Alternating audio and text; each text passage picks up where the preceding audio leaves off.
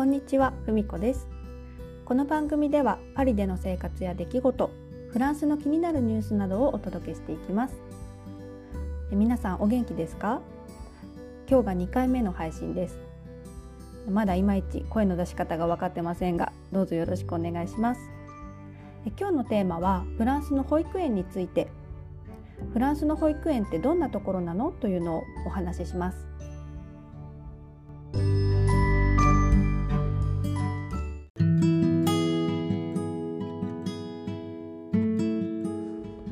はい。今日のテーマはフランスの保育園について。あの私には1歳3ヶ月の娘がいるんですが、えっと、週2回保育園に通わせています。でどちらかというとフランス人の夫が保育園に通わせた方がいいという考えでというのもあの社会性を養うためにあの他の赤ちゃんとコミュニケーションをとることがすごくあの教育とか成長にも良いという考えを持っているので、えー、通わせることにしました。とはいえあのフランスはなかなか保育園の空きがないのであの妊娠中から夫婦であの住んでいる地域の自治体が主催する保育園の説明会に参加したりしていました。でそこでこう説明を聞いて、えー、自治体にあの保育園に入りたいですという申し込みをしてウェイティングリストにこう載せてもらうんですね。でも結局生まれて生後6ヶ月ぐらいでそろそろこう保育園に通わせようかっていう話になった時に結局まだ空いていなかったのでこう自分たちでいろいろと探してあのコンタクトを取ってあの私立の保育園を見つけました。で初めはこう6ヶ月生後6ヶ月で保育園に通わせることにそんな赤ちゃんにすぐ保育園に通わせる必要はあるのかなと思っていたんですけど結果的にはすごく良かったです。というのもコロナになってしまってなかなか友達の子供とも会えなくてでまたすごく普段から家族ぐるみで仲良く付き合っているフランス人家族の友達たちが何組かいるんですがみんな子供たちがちょっとずつこう年が離れてるんですね。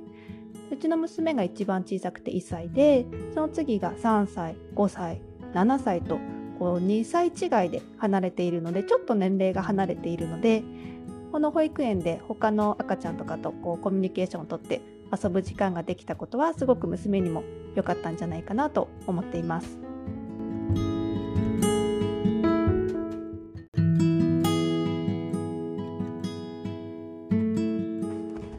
実際に保育園に通わせてみてこう通わせる前に思っていたイメージよりもセキュリティがしっかりしていて意外とハイテクなんだなという印象を受けました。フランスなので何でも適当でこうアナログなというイメージだったんですがあの保育園用のアプリもあったりして随分日本だったらそういうのありそうですけど随分イメージと違いました。アパルトモンの地上階日本でいう1階ですね。1階部分が保育園になっていました。入り口の暗証コードフランスでいうデジコードっていうあのオートロックみたいなところに番号を入力して玄関のドアを開けます。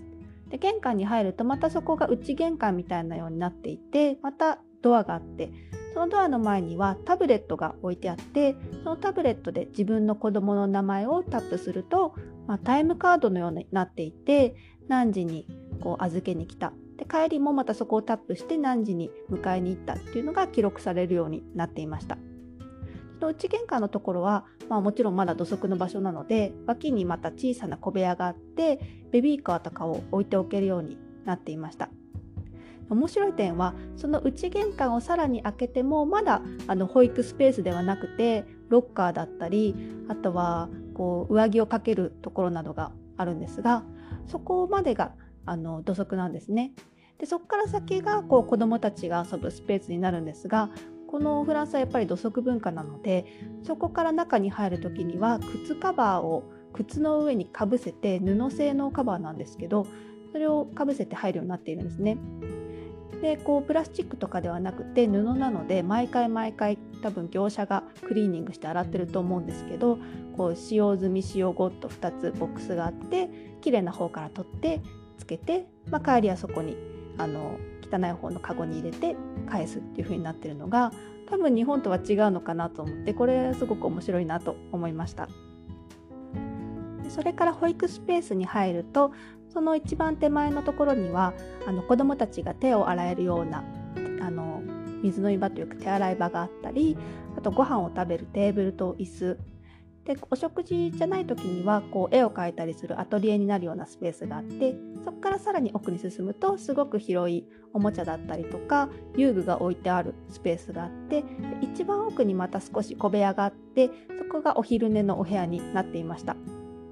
でなんで私がこんなに詳しく知ってるのかというと奈良市保育で私も一緒に1週間ほど娘と一緒に通って最初の数日は1時間とかそれぐらい一緒にいてで少し経っていくと、えー、今日はじゃあ30分ぐらい離れてみましょうか次の日は1時間ぐらい離れてみましょうかって徐々に慣らしていくっていうのをやっていたのであの他の子どもたちの様子や先生のこう関わり方とかを見ることができたのでそれはすごく良かったなと思いました。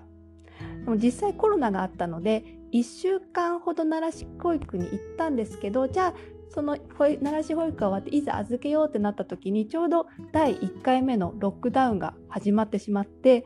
1週間こう預けて慣らしてたのにまた結局保育園が閉まってしまってあのせっかくやったのにっていうことがあったんですが、まあ、でもその再開後は無事あの奈良市保育本当の奈良市保育みたいなのまたやらなかったんですけどまあなんとなく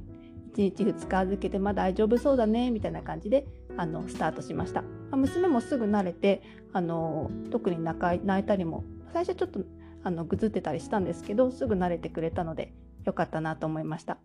で今はあの第2回目のロックダウンの時とかもあの特に保育園は閉めない方が子どもの生活が大きく変わってしまうので閉めない方がいいっていうのがあって、まあ、学校とか保育園も空いているのでのずっと通っています。そして娘が通っている保育園は幼児教育にもすごく力を入れていてモンテッソーリを取り入れている保育園だったんですね。多分今で日本でもだいぶモンテッソーリを入れてる保育園が増えてると思うんですがあの面白いのと思ったのが紙芝居っていう日本語でそのままローマ字で紙芝居というのをやっていたりとかあとは英語を取り入れて、まあ、遊び程度ですけど日常からこう触れ合っていこうっていうふうに取り組んでいたりあとはもう普通の保育園でやっているようなお歌お話あとお話お絵描きいろいろなことをやってるんですが、えー、楽器に触って音の違いを知ったりいろんな材質のものを触って感触の違いを楽しんだり、まあ、もうちょっとあの0歳とかまでやらないんですけども少し1歳以上大きくなっていくと簡単なお菓子作りのアトリエをやっていたりとかあの思っていたよりもいろいろ取り組んでいるのであの良かったです。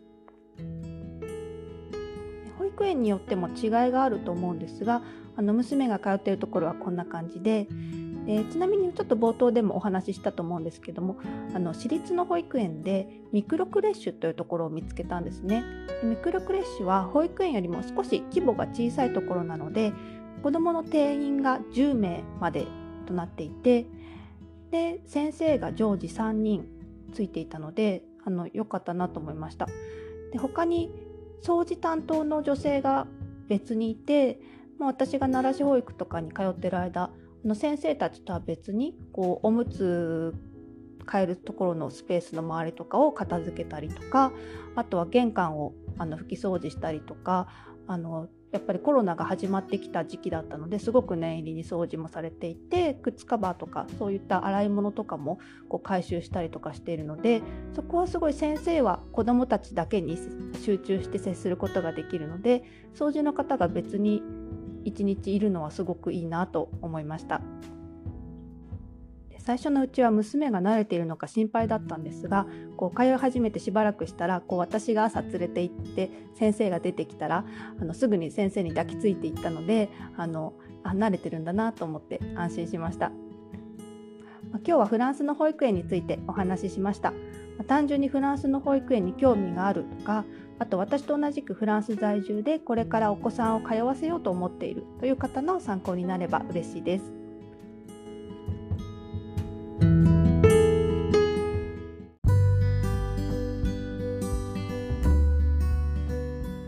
今日は意外と充実しているフランスの保育園事情についてお話ししました。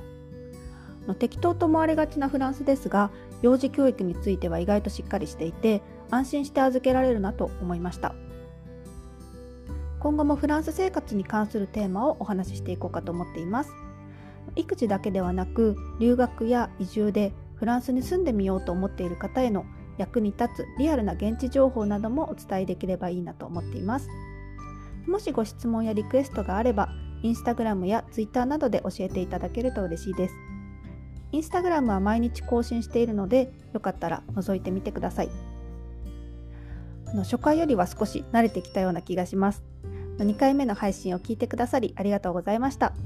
それでは今日はこの辺でまた次回お会いしましょう。今日も素敵な一日をお過ごしください。